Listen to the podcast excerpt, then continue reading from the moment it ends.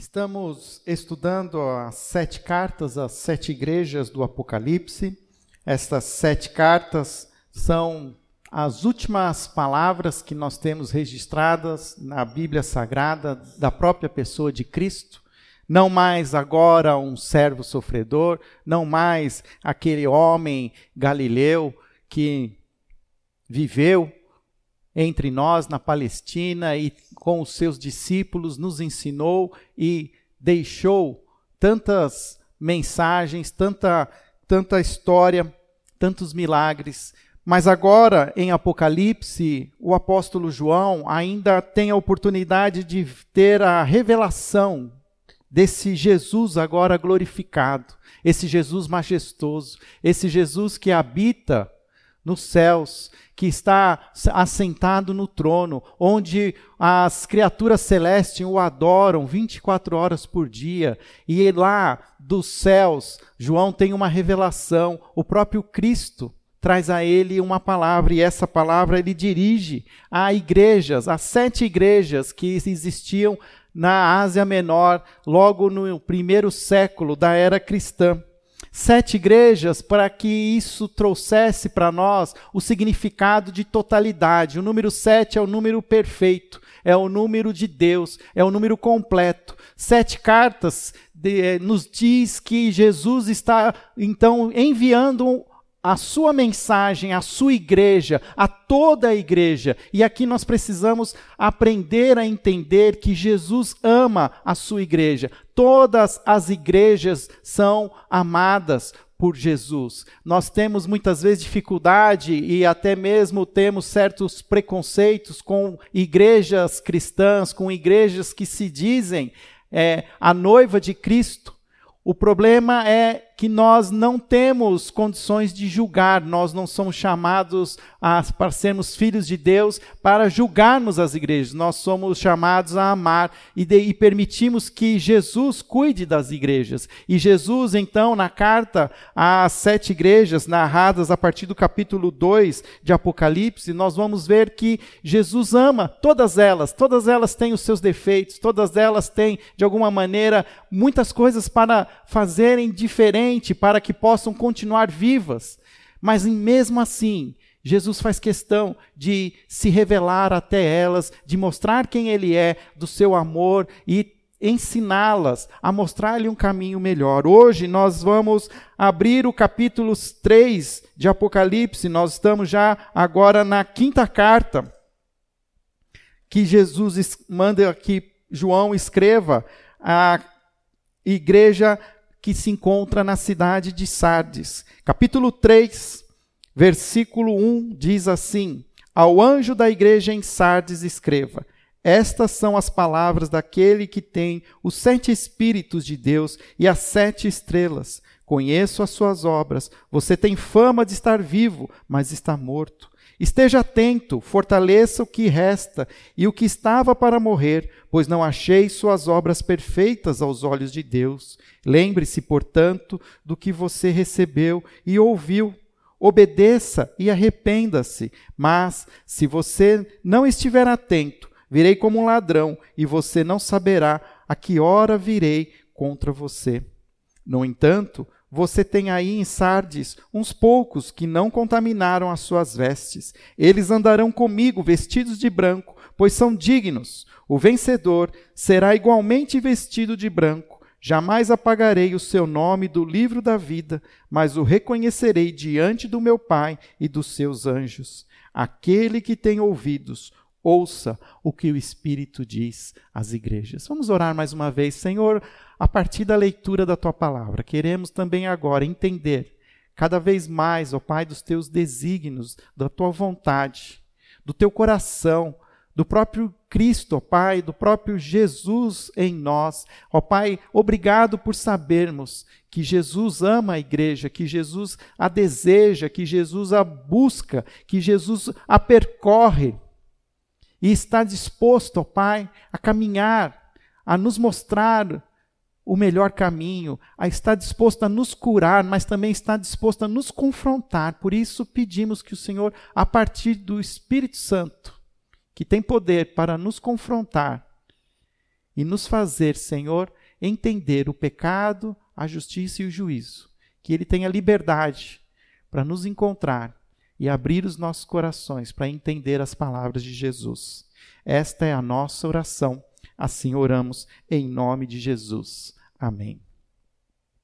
Estamos vivendo momentos difíceis como igreja, como cidadãos brasileiros, estamos enfrentando uma pandemia de coronavírus, algo que talvez já tenha existido alguma outra epidemia, mas nunca uma pandemia que trouxesse tanto transtorno, tanto angústia para todo o nosso mundo. É verdade que nós vivemos num mundo globalizado. Não há nada mais hoje que aconteça em qualquer canto do mundo que não tenha o seu reflexo em, ah, no lado oposto desse mesmo mundo. Cada vez mais estamos vivendo um, momentos derradeiros da história, onde nós estamos percebendo a globalização, estamos percebendo que tudo aquilo que é feito na face da terra é, é visível, é mostrado, é, é possível assistir-se. E agora, quando estamos aqui lendo essas sete cartas às sete igrejas, a pergunta que tenho feito é: qual é a igreja necessária para esses tempos? Quais, qual é a igreja que Jesus deseja que sejamos? Como a primeira igreja batista de Campinas deve ser como igreja em tempos de pandemia, em tempos de caos. Estamos aprendendo, revisitando cada carta que Deus deseja que a sua igreja se mostre necessária a partir de algumas características, a partir da, da característica da igreja de Éfeso, por exemplo, onde precisamos nunca nos esquecer do primeiro amor, mas continuar sendo uma igreja que não para de amar. Ao revisitar a igreja de Esmirna, entender que a igreja necessária para os nossos dias é uma igreja que ela não foge do sofrimento, mas ela enfrenta o sofrimento como um chamado divino para a igreja. E assim fomos percorrendo a carta à igreja de Pérgamo, a carta à igreja de Tiatira, e hoje estamos agora revendo essa carta à igreja de Sardes. Assim como as outras cartas, Cada carta escrita a cada igreja, ela traz também a, ali uma descrição da própria cidade. Interessante que as igrejas elas têm a, um, uma certa é, maneira de se de, de absorver a própria cultura da cidade como um organismo vivo. A igreja inserida na cidade, ela tem a tendência de também refletir as próprias características da cidade. E não é diferente com a igreja na cidade de Sardes. A igreja de Sardes, a cidade de Sardes, era uma cidade talvez não muito conhecida, não era tão famosa como a própria cidade de Pérgamo ou a própria cidade de Éfeso.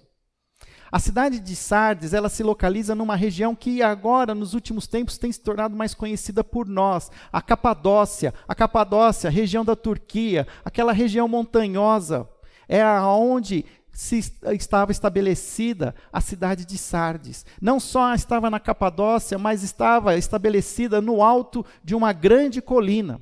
A cidade de Sardes era uma cidade fortificada, era uma cidade cercada por todos os lados de uma alta muralha, no alto de uma montanha, intransponível. Nunca a cidade de Sardes foi tomada após um grande enfrentamento de um exército. Pelo contrário, duas vezes em que Sardes foi atacada, em que essa, essa cidade foi de alguma maneira dominada, ela nunca foi dominada por um grande exército que conseguiu destruir essas muralhas. Mas as duas vezes na história que a cidade foi invadida, foi através de pequenas brechas que o exército inimigo encontrou na muralha da cidade. Da mesma maneira, esse, é isso se mostra uma característica na igreja de Sardes. A igreja de Sardes é talvez ali os estudiosos eles descrevem que a igreja de Sardes não era ah, uma igreja talvez das mais importantes, é uma igreja com uma grande importância histórica, mas com certeza era a maior igreja que se reunia em uma cidade. A cidade de, na cidade de Sardes existia a maior igreja cristã daquele tempo naquela região. E não só isso, o próprio texto vai nos mostrar que é uma igreja que, que está, de alguma maneira, fazendo muitas coisas. É uma igreja que está em atividade plena. Nós vamos começar a ler o texto, e o texto diz que há muitas obras nessa cidade, mas que Jesus está tendo dificuldade em ver essas obras com grande relevância. O fato é que, assim como a cidade de Sardes, a, igreja na mesma cidade, ela acha que está bem, que ela está protegida, que ela não tem inimigos para vencer, pois ela está selada, ela está de alguma maneira protegida.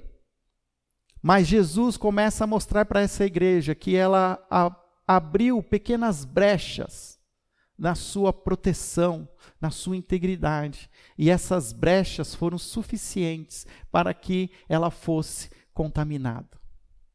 Nós novamente estamos vivendo um tempo onde contaminação é uma palavra extremamente perigosa nos nossos dias. Nós estamos tendo que ter muito, muito zelo e muito cuidado, onde ao lavar as nossas mãos, ao tocar em qualquer objeto e depois higienizar para que nós não também não nos contaminemos, estamos usando máscaras ao terminar aqui, nós colocamos as nossas máscaras, saímos, voltamos para as nossas casas. Há um perigo no ar, há um vírus que está exposto, invisível, mas que precisamos estar lutando contra ele, nos preservando, nos mantendo limpos, nos mantendo íntegros, porque esse vírus, ele é mortal. Da mesma maneira, a igreja de Sardes, sem se perceber, ela se contamina.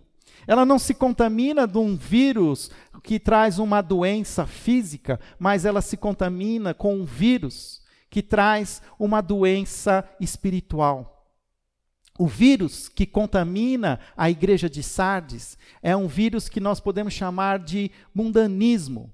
É um vírus que ele entra de maneira muito sutil, por pequenas brechas que vamos abrindo na nossa própria vida espiritual e que, sem percebermos, ele vai nos contaminando e não só nos contamina, mas como também ele se torna mortal, a ponto de trazer a morte da igreja. Jesus, ao falar com esta igreja, ele traz um diagnóstico muito negativo, ele traz um diagnóstico extremamente é, grave. Ele diz que a igreja ela está morta.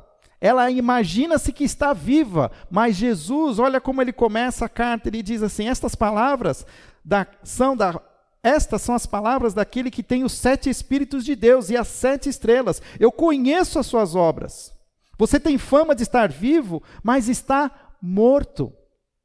Eu, o Cristo, o Jesus, eu tenho poder nas minhas mãos, em minhas mãos estão as sete estrelas, vocês estão em minhas mãos, todas as igrejas, eu as conheço como a palma da minha mão. Vocês acham que vocês se conhecem, vocês acham que está tudo bem, vocês acham que não está acontecendo nada. Mas existe sim algo invisível que vocês não estão enxergando, mas eu enxergo. E eu enxergo algo que não é somente a, a, o exterior, mas eu olho o coração. 1 Samuel capítulo 17, versículo 4, se eu não me engano. Deus confronta Samuel quando na escolha de Davi. Samuel acha que Davi não é a pessoa certa. Senhor, nós vimos tantos outros irmãos aqui, filhos de Jessé, mas é por que esse? Então parece tão fraco tão né, raquítico. E nesse texto, Deus responde assim a Samuel: o homem, ele vê o exterior. O homem, ele se fascina com a aparência. Mas Deus, ele vê o coração. Da mesma forma, essa igreja, ela estava se vangloriando da sua aparência. Era uma igreja grande, talvez ela tinha até um certo orgulho de ser a maior igreja reunida numa só cidade. Ela se vangloriava das suas obras. E Jesus aqui começa a falar para eles assim: Eu conheço as obras de vocês, eu estou vendo o que vocês estão fazendo, e vocês estão fazendo muita coisa. Mas olha, isso tudo é uma aparência. É uma aparência de algo que vocês estão perdendo. Vocês estão perdendo a vida. Na verdade, alguns de vocês até já morreram. E vocês não perceberam que vocês foram contaminados, mas eu que olho o coração, eu vejo e o coração de vocês é um coração doente, é um coração contaminado.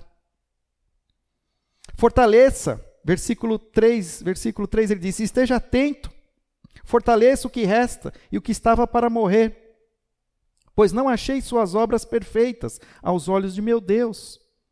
Olha como Jesus ele fala: Eu percorri a, a igreja e não achei nada de bom entre as obras de vocês. Vocês falam que elas são boas e perfeitas. Mas elas são apenas atividades, são movimentos que talvez ganhem admiração do prefeito da cidade. Talvez alguns de vocês, talvez já foram até chamados para serem cidadãos beneméritos da cidade. Mas isso para mim não está valendo nada. E Jesus é bem forte e confrontador, porque ele diz que é uma igreja que aparenta estar viva, mas está morta. Eu e você, nós já visitamos um velório. Um local do velório nunca é um lugar bonito. Mas, de certa maneira, nós temos a tendência de de fazer algo para que aquele velório se torne um lugar melhor. É natural, queremos decorar o ambiente, trazemos coroas de flores, cercamos a, a pessoa que nós amamos e que nós estamos velando com flores. Nós tentamos fazer com que aquele ambiente de morte se torne um ambiente o mínimo possível bonito. De certa maneira, o que Jesus está falando para essa igreja é a mesma coisa. Sabe o que vocês são? Vocês são como um caixão bem enfeitado. Um caixão onde vocês estão mortos, cercados de flores. Está bonito, mas está morto. Está bonito, mas está morto. Essa crítica essa confrontação que Jesus faz à igreja de Sardes, nós precisamos trazer para os nossos dias hoje. Será que tudo aquilo que nós estamos fazendo, e nós estamos fazendo, e louvamos a Deus e agradeci aqui por todo esse movimento que, quando nós chamamos, a igreja se prontamente responde, é algo, sim, importante, necessário. Traz frutos, que vão abençoar as outras pessoas, mas ao mesmo tempo Jesus agora também está nos mostrando, falando assim, será que, mas olha, eu não estou olhando só para isso. Isso tudo não é suficiente, porque eu não estou olhando só os movimentos, eu estou olhando o coração de vocês. E nós estamos vivendo um momento onde estamos isolados, estamos afastados. E o fato é que nós estamos provavelmente mais é, vulneráveis ao vírus desse mundanismo. Se, por um outro lado, quando nós estamos tendo a possibilidade de estarmos juntos semanalmente como igreja, nós estamos nos unindo em louvor, em adoração. O fato é que nós também estamos, de alguma maneira, a cada semana enchendo os nossos corações, estamos nos encorajando uns aos outros, nos estamos nos fortalecendo. Mas a partir do momento que nós perdemos essa oportunidade, quem garante que você tem se alimentado bem? Quem garante que você tem se fortalecido espiritualmente bem? Quem garante que você não está buscando alguma outra fonte para a sua própria vida espiritual que não seja uma fonte pura? Quem garante que você não está usando as suas horas livres para se envolver com áreas que possam estar contaminando a sua própria vida. Interessante que Jesus, ao confrontar a igreja, ele diz assim: Conheço as tuas obras, tem fama de estar vivo, mas está morto. Esteja atento, fortaleça o que resta, o que resta e o que estava para morrer, pois não achei as suas obras perfeitas aos olhos do meu Deus. Sabe qual é a tragédia da igreja de Sardes? É que era uma igreja que possuía muitos membros, mas possuía muitos membros mortos espiritualmente. O que significa isso? Era uma igreja que tinha um rol de membros muito grande, mas que não necessariamente aqueles nomes naquele rol de membros da igreja eram nomes que estavam escritos no livro da vida. Eram, na verdade, uma igreja formada por muitos membros não convertidos. E isso é um perigo para os nossos dias também hoje.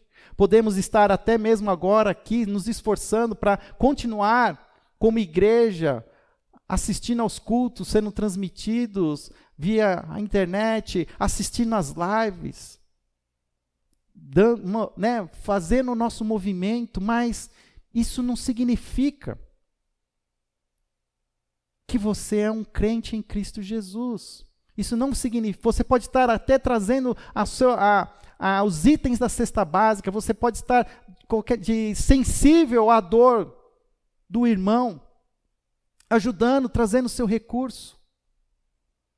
Mas isso não é garantia de que você é um filho de Deus salvo em Cristo Jesus. Não basta simplesmente querer ser um filho de Deus, é preciso crer em Jesus. E ele diz, ele é claro, quando ele diz: esteja atento, fortaleça. Lembre-se, portanto, do que você recebeu e ouviu, obedeça, arrependa-se. Todo momento Jesus traz as cartas a essas igrejas o verbo arrependa-se. Arrependa-se dos seus caminhos, arrependa-se das suas condutas, arrependa-se daquilo que você faz escondido, que na verdade você acha que você faz escondido, que ninguém está vendo, mas eu estou vendo. Eu sou o Cristo que anda entre as estrelas, que caminho com você, que conheço as suas obras e sei que você está morto, apesar de receber aplausos das pessoas. Percebe que Jesus está sendo extremamente rígido com essa igreja. Na verdade, em Sardes nós não vamos ver Jesus trazendo nenhum elogio à igreja. Nós vamos ver que algumas outras igrejas, apesar da, de algum, das suas deficiências, Jesus é capaz também e traz elogios, mas agora para a igreja de Sardes não há elogios. Há apenas confrontação. Os elogios são humanos, os elogios são das pessoas que estão ao seu redor, mas Jesus olhando não tem elogio nenhum para essa igreja. E isso é um tremendo perigo para nós hoje. Podemos estar recebendo os elogios das pessoas, podemos estar recebendo vários likes, podemos estar tendo várias telas sendo abertas para ouvir aquilo que nós estamos movimentando, trazendo, mas isso de fato, e o que Jesus está vendo de nós? Jesus não vê a aparência, Jesus está olhando os nossos corações. Você pode até desligar hoje, você pode até não assistir mais nada, mas Jesus não se desliga de você, ele vai continuar te seguindo, ele vai continuar, como nós aprendemos no Salmo 23, que o, certamente que a bondade e a misericórdia me seguirão, e esse versículo, se você esteve comigo na meditação da quarta-feira, esse verbo, o de seguir, é, é o mesmo verbo que se usava para os inimigos, que perseguem, que seguem um objetivo, seguem o seu adversário. E o salmista usa exatamente essa mesma, esse mesmo significado, que Jesus, o nosso pastor, ele nos persegue com bondade e misericórdia. Por mais que muitas vezes a gente foge, mas esse pastor, ele não se cansa de nos perseguir. E você pode fugir. Você pode se esconder, até mesmo do vírus mas você não pode se esconder de Jesus. E Ele está atento. Ele está te perseguindo.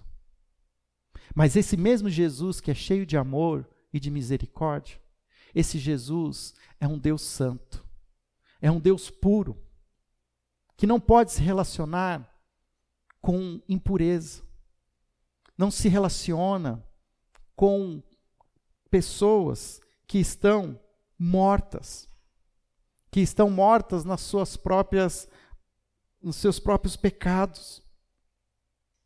Ele diz que existe um caminho de reavivamento, mas existe uma maneira de reavivar. Ele até diz assim: olha, fortaleça o que resta, o que estava para morrer. Tem alguns que já morreram, tem alguns que já se entregaram às paixões, do mundo, estão vivendo ah, dentro da igreja, mas não tem diferença nenhuma. Lá fora mantém os mesmos padrões, mantém o mesmo discurso, mantém os mesmos pensamentos, as mesmas atitudes, não cheiram e nem fedem, como diz no, no, no, no vulgar.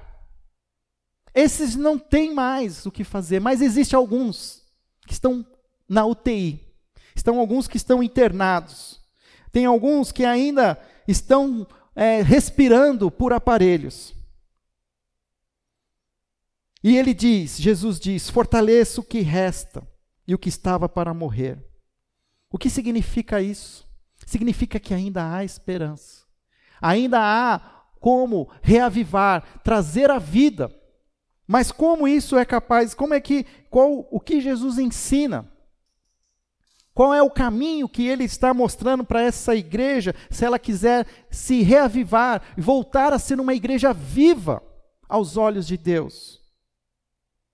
Há alguns imperativos, pelo menos cinco imperativos são destacados, mas eu vou unir esses imperativos em três. Quando ele diz, lembre-se, lembre-se, versículo 3: lembre-se, portanto, do que você recebeu e ouviu e obedeça.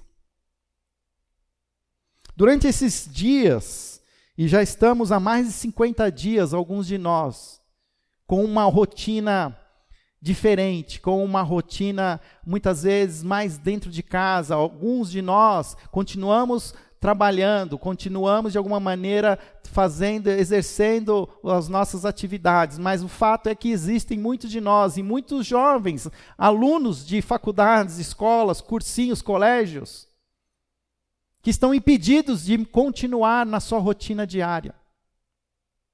O que nós estamos fazendo com todo esse tempo que nos é agora oferecido?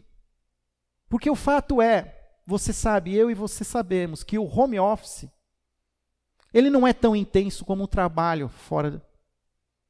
Porque o home office de alguma maneira faz com que você tenha uma certa flexibilidade. E nessa flexibilidade, o que você tem feito com o seu tempo?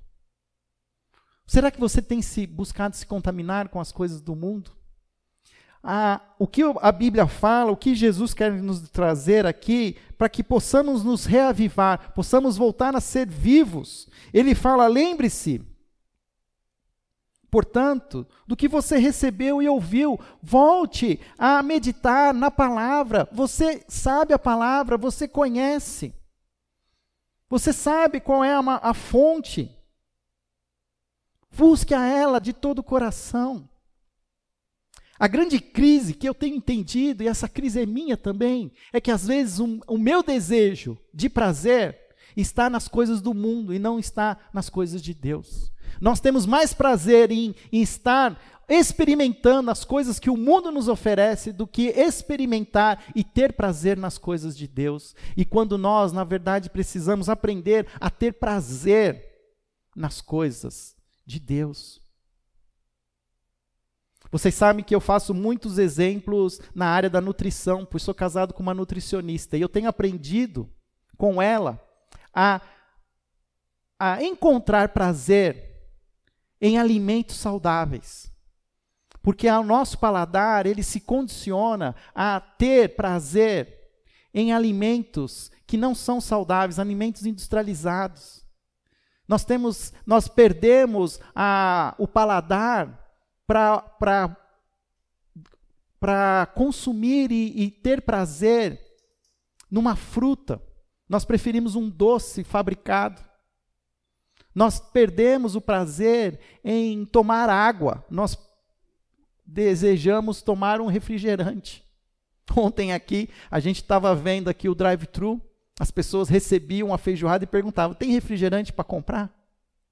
Porque nós temos um paladar acostumado com aquilo que foi produzido artificialmente. Da mesma maneira, nós precisamos aprender a voltar, a resgatar as raízes do nosso chamado. Nós fomos chamados por Deus a ter prazer nas coisas de Deus, a ter prazer em ler a palavra dele, a termos conversas saudáveis com as pessoas, a orarmos, ter prazer na oração, ter prazer na, na solitude, ter prazer na contemplação da própria natureza ter pra, prazer nos louvores e na adoração. Eu tenho um vizinho meu que ele está também em home office, um jovem. E só assim pelo tipo dele assim, o cabelo comprido, as tatuagens, camisa xadrez. Ele é daqueles que gosta de um bom e velho rock and roll. Mas outro dia eu tentando pegar um, uma, um sol na, no quintal da minha casa, pus uma cadeira e abri o meu livro para ler um tempo. E o que, que eu via? Eu ouvia o meu vizinho ouvindo um rock. Mas não é um rock. E eu, e eu não sou, um, não condeno o rock. Mas aquilo que ele ouvia parecia uma música do inferno. Era uma gritação, uma guitarra estridente. E ele fica horas e horas tendo prazer nessas coisas. Eu estou dando para você um exemplo até muito né, contundente, mas porque a gente vai tendo também, a gente vai fazendo pequenas concessões, a gente vai achando que algumas coisas são mais gostosas que o mundo nos dá do que as coisas que Deus nos oferece. E exatamente é isso que aconteceu com a igreja de Sardes. É uma igreja extremamente contaminada. E por que eu consigo entender isso? Porque ao mesmo tempo que já existem pessoas que estão mortas, entregues completamente ao mundanismo, existem alguns outros membros da igreja que estão na CTI, estão ali respirando por aparelhos. O versículo 4 me diz que, no entanto, você tem aí em Sardes uns poucos que não contaminaram as suas vestes. Existia ainda uma fação da igreja que se mantinha pura, que não estava contaminada. E assim a gente começa a entender o que Jesus está querendo nos ensinar. Que Ele deseja que vivamos, sim, neste mundo, mas sem nos contaminar com este mundo. Ele diz, infelizmente, que são poucos. Que são poucos. E nós nós sempre estamos, de alguma maneira, nós temos uma certa predileção pela maioria. Nós dificilmente nós escolhemos algo que poucos escolhem. Nós somos influenciados pelas grandes quantidades. E o que Jesus está nos dizendo é que, infelizmente, poucos são os que não se contaminam. Da mesma maneira que Jesus fez uma alusão aos seus, nos seus evangelhos, que o caminho que leva para o seu reino é um caminho através de uma porta estreita. E que muitos estão escolhendo uma porta larga, mas que tem levado à perdição. Essa realidade, ela está também entre nós. Ela não é uma realidade externa, é uma realidade dentro da igreja. E nós hoje precisamos olhar e perceber: somos uma igreja hoje contaminada pelo mundanismo ou estamos buscando manter como membros que ainda podem, podem ser achados por Jesus como membros que se mantêm limpos, sem contaminarem as suas vestes.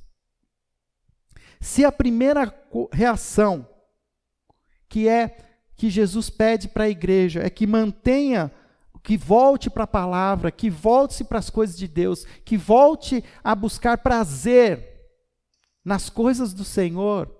A segunda coisa que Jesus está mostrando para essa igreja é que ela precisa aprender a manter-se vigilante espiritualmente. Quando ele diz, versículo 3, é a continuação do versículo 3, ele diz: Mas se você não estiver atento, virei como um ladrão, e você não saberá que hora virei contra você. Sabe qual é uma das características de uma pessoa que está contaminada pelo mundo? É uma pessoa que ela acha que não tem problema nenhum, que está tudo bem, porque está tudo acontecendo de maneira que as coisas estão funcionando. E é interessante que nesse momento, a igreja de Sardes, você não vê Jesus falando ah, para essa igreja, é, encorajando, porque essa igreja está sendo perseguida. Não tem essa menção. A igreja não está sendo perseguida. Também não há uma menção, nem uma confrontação de Jesus a essa igreja, porque existe aqui algum Balaão, um profeta ensinando alguma heresia, ou uma profetisa como Jezabel, trazendo ensinamentos falsos para essa igreja. Essa igreja não estava sofrendo. Muito pelo contrário, essa igreja estava bem.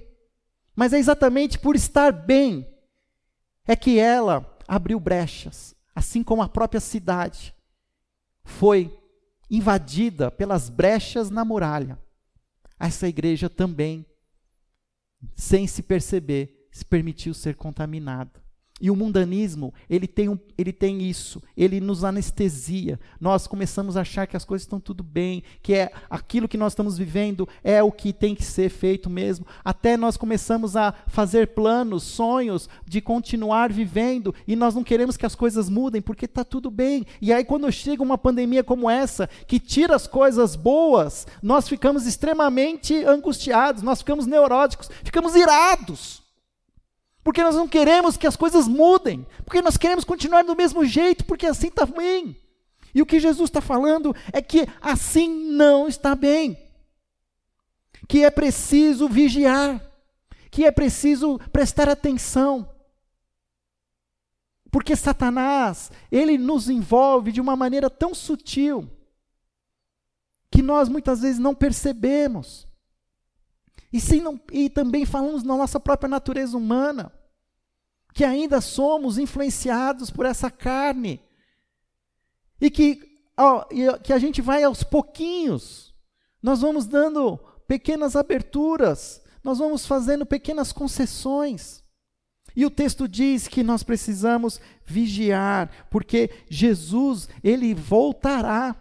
E essa é uma noção que a igreja de Cristo precisa ter, que Jesus voltará.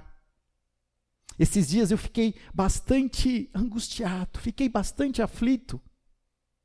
E lá nas minha, na minhas, minha busca por trazer no meu coração paz, eu fui atrás das canções. E curioso que eu fui buscar canções da minha época de infância, daquilo que eu ouvia sendo cantado pela igreja em que eu nasci, há 40 anos atrás, quase 50 anos atrás. E desses cânticos antigos, eu comecei a revisitar algumas outras canções. E o curioso é que eu percebi e que existiam muitas canções que falavam da volta de Cristo, falavam da esperança de Jesus voltaria, que estamos vivendo um mundo difícil, um mundo de dor, um mundo de angústia, um mundo de guerras, um mundo de doenças, de mortes, de terremotos, mas que nós estávamos caminhando para um destino eterno e que Jesus voltará. Então eu comecei a perceber quantas canções no passado despertavam a igreja e faziam com que a igreja continuasse vigilante. E o fato é que as últimas décadas no Brasil, por mais que nós tenhamos tido problemas financeiros, nós passamos por um dos momentos mais estáveis econômicos de toda a história do nosso país. Mas isso foi o suficiente para a nossa igreja se acomodar. Foi o suficiente para surgir a diabólica teologia da prosperidade, porque faz com que ansiemos pela prosperidade aqui na terra e não pelaquilo que foi prometida nos céus. É como se de alguma maneira a igreja, ela quer fazer o que ela está tão bom aqui que então vamos trazer as bênçãos do céu para cá. Quando na verdade nós somos chamados para viver uma outra realidade, um outro reino. E nós precisamos voltar a ser vigilantes. Se você olhar o texto de Mateus capítulo 24, é conhecido como o pequeno apocalipse de Jesus, o final do texto, no versículo 42, Jesus ele é contundente, ele diz: Portanto, vigiem, porque vocês não sabem em que dia virá o seu senhor. Mas entendam isso: se o dono da casa soubesse a que hora da noite o ladrão viria, ele ficaria de guarda e não deixaria que a sua casa fosse arrombada. Assim você também precisa estar preparado, porque o filho do homem virá numa hora em que vocês menos esperam. Quem é, pois, o servo fiel e sensato, a quem o seu senhor encarrega dos seus, da sua casa para lhe dar alimento no tempo devido? Feliz o servo que seu senhor encontrar fazendo assim quando voltar. Garanto-lhes que ele o encarregará de todos os seus bens. Mas suponham que esse servo seja mau e diga a si mesmo: Meu senhor está demorando. Então comece a bater em seus conservos e a comer e a beber com os beberrões o senhor daquele servo virá num dia em que ele não espera e numa hora em que não sabe. Ele o punirá severamente e lhe dará lugar com os hipócritas, onde haverá choro e ranger de dentes. Lendo essas cartas, algo tem deixado meu coração muito angustiado. Porque Jesus, ao confrontar essas igrejas, ele está alertando a nós, igreja, aos salvos, aqueles que de alguma maneira têm confessado a Jesus como seu Senhor e Salvador, que quando ele voltar, ele vai julgar as nossas obras, ele vai julgar as coisas que nós fizemos. Assim como ele olhando para a igreja de Sardes, ele diz que não vejo, não achei as suas obras perfeitas, isso vai acontecer conosco, aqueles que nós que nos chamamos igreja hoje. A ponto de que ele diz, em todo final de todas as cartas, ele diz: ao vencedor, aquele que persistir, aquele que se manter puro, aquele que fizer o que eu estou falando, aquele que se arrepender, aquele que me buscar de todo o coração, porque existe sim, queridos, e a Bíblia tem sido clara. Existe sim a possibilidade de ficarmos fora do reino que Deus trará para nós no futuro. Há uma possibilidade de nós não habitarmos com Jesus na Nova Jerusalém. E ele tem deixado isso claro.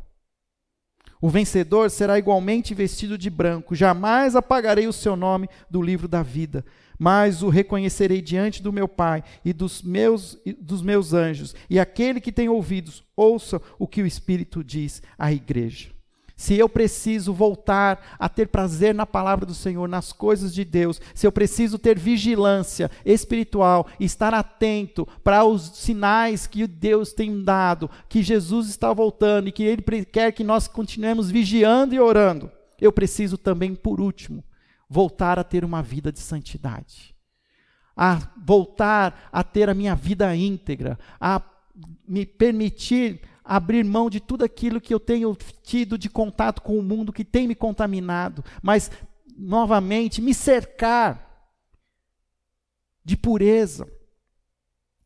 Hebreus capítulo 13, e esse é o último texto.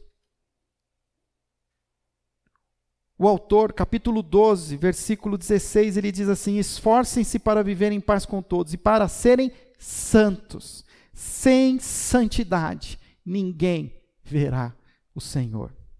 Sem santidade, ninguém verá o Senhor.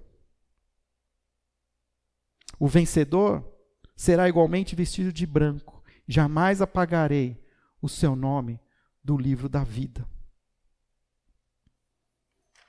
Talvez o seu nome esteja escrito hoje no hall de membros da primeira Igreja Batista de Campinas. Seu nome está aqui.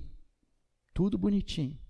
Mas a pergunta que não quer calar: será que o seu nome está no livro da vida? A promessa que Jesus faz é que ele não apagará. Ou seja, há uma possibilidade de que alguns nomes sejam apagados porque morreram contaminados pelo mundo.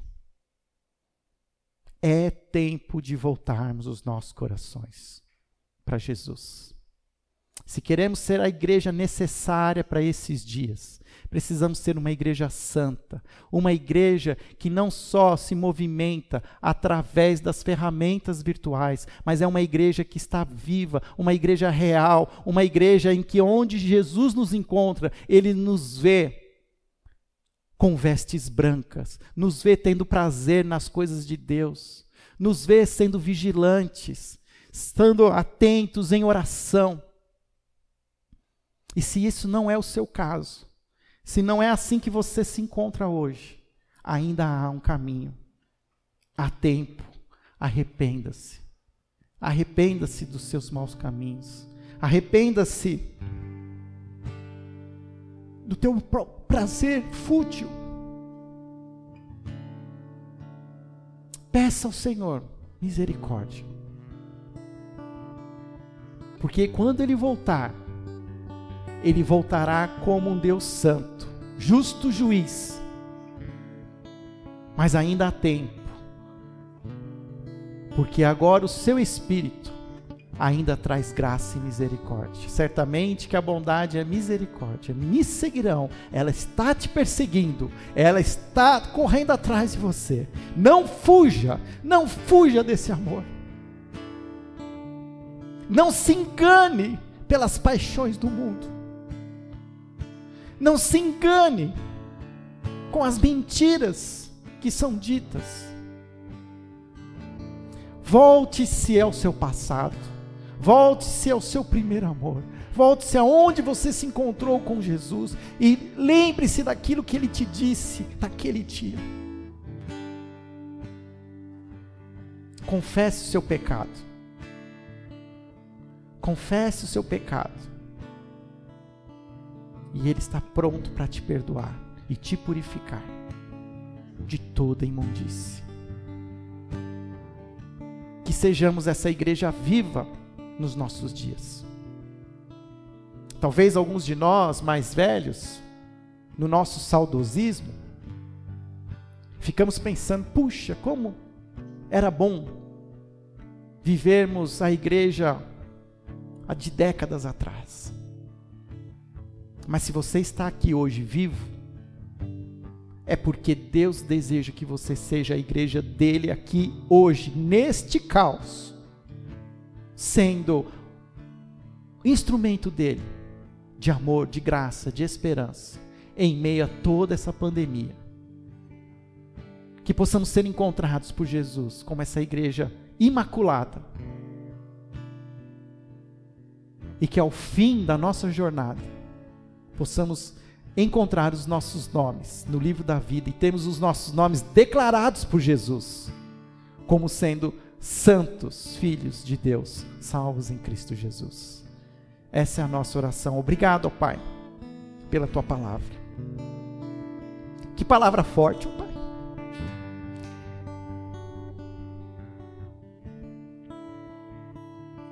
É tão mais fácil trazer encorajamento, consolo, do que uma palavra como essa, Pai. Mas queremos te obedecer queremos permitir a tua disciplina, queremos ser moldados, ó Pai, por isso, pegue a minha vida, quebra, ó Pai, e faça um vaso novo. Que o Senhor me desperte, que o Teu Espírito me ajude, ó Pai, a discernir onde estão os, as áreas da minha vida em que eu preciso me tornar santo, imaculado que o Senhor me dê esse discernimento, que o Senhor dê esse discernimento a nós como igreja. Possamos guardar essa palavra em nossos corações, para não pecar contra Ti. Esta é a nossa oração, em nome de Jesus. Amém.